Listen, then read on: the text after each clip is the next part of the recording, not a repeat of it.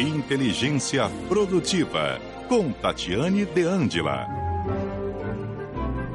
O nosso tema de hoje é como direcionar o tempo para atividades que gerem lucro. Tem muita gente fazendo o que não devia e o que deveria mesmo tem deixado de lado, é isso, Tatiane?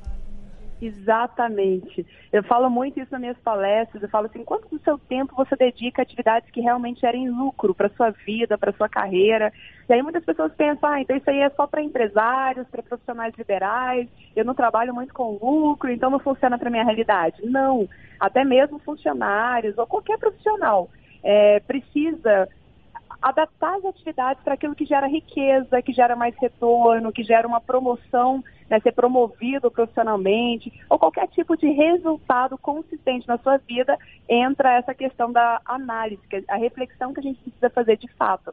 E aí uma coisa que eu percebo muito, Natália, é que as pessoas às vezes gastam tanto tempo e tanta energia fazendo determinadas tarefas que elas nem deveriam fazer. E aí, às vezes, coloca muita excelência, maestria tal, e estão só perdendo tempo. E aí reclama, nossa, não tenho tempo para nada, o tempo está passando cada vez mais rápido. Mas espera aí, você está querendo fazer tudo. E aí eu me lembro de uma vez que eu li falando sobre o círculo vicioso. Fala assim, o círculo vicioso é quando você tem tanta coisa para fazer e você acha que tudo é importante.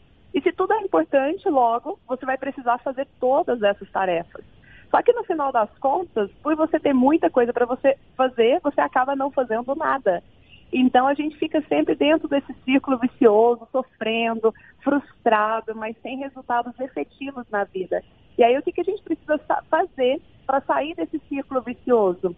Começar a elencar, tem até um livro que atualmente é um best-seller, muitas pessoas, muitos executivos têm falado sobre ele, que chama Essencialismo. E ele trabalha justamente na temática dessa palavra, o que, que é essencial para a sua vida, para a sua saúde, para a sua carreira. E aí, dentro do essencial, a gente tem que elencar apenas três tarefas, ou três atividades, ou três metas para o dia. Mais que isso, se fizer lucro, mas não, não é o nosso foco, porque quando a gente tenta fazer tudo, a gente acaba não fazendo nada. Então a gente vai naquela velha tática de fazer uma lista de tarefas, uma lista de atividades e sempre elencar quais são as três prioridades que se eu fizer hoje essas atividades, meu dia já vai ter valido a pena. Quando você foca no pouco, você consegue executar com excelência esse pouco e fica satisfeita, fica realizada no final do dia. E se sobrar tempo para outras tarefas, vai ser bom também, mas você não vai ficar desorientada, perdendo tempo e depois reclamando que não deu tempo para fazer nada. Que é o que muitas pessoas vivem, é aquela sensação de, meu Deus, eu trabalhei tanto, eu corri tanto durante o dia, mas eu cheguei no final do dia com a sensação de que eu não consegui fazer nada. Então comece a dizer não para economias burras, delegue o que você puder delegar para as pessoas certas, elimine algumas tarefas aí, as pessoas ficam assim, Tati, mas isso é importante, eu não posso eliminar. Eu falo, de qualquer forma, você não vai conseguir fazer tudo mesmo.